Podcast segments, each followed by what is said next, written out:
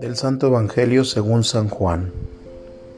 En aquel tiempo Jesús levantó los ojos al cielo y dijo, Padre, ha llegado la hora, glorifica a tu Hijo para que tu Hijo también te glorifique, y por el poder que le diste sobre toda la humanidad, dé la vida eterna a cuantos les has confiado.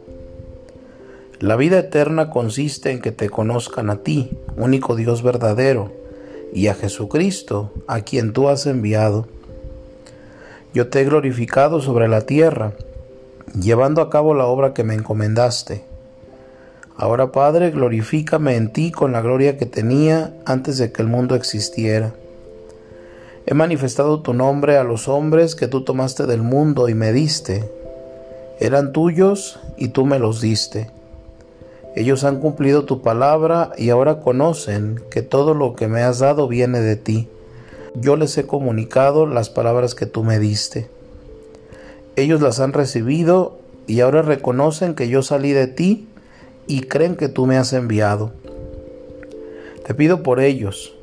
No te pido por el mundo, sino por estos que tú me diste, porque son tuyos. Todo lo mío es tuyo y todo lo tuyo es mío yo he sido glorificado en ellos.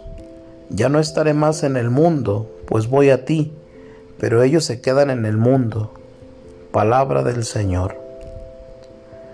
El texto del Evangelio de hoy nos deja ver el corazón sacerdotal de Cristo, abierto en oración por sus discípulos y por el mundo entero. Cristo pide ser glorificado.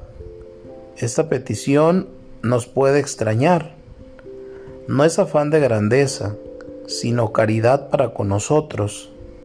La cruz es el lugar de la gran revelación del amor divino. Por eso no es claro para todos.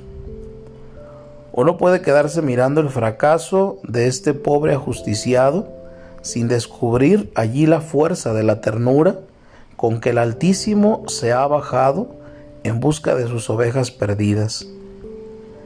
Pues bien, Poder descubrir ese amor es una gracia que brota de ver la gloria de Jesús en su tormento y la revelación de Jesús en su rostro desfigurado. La oración brota de la estrecha unión entre Cristo y el Padre. Todo lo mío es tuyo y todo lo tuyo es mío. Ese compartir, esa comunión, hace posible que la obediencia se funda en el amor y el amor se levante en la obediencia. Esa comunión hace posible que un mismo designio de salvación atraviese las alturas del cielo, los caminos de la tierra y las cavernas del infierno.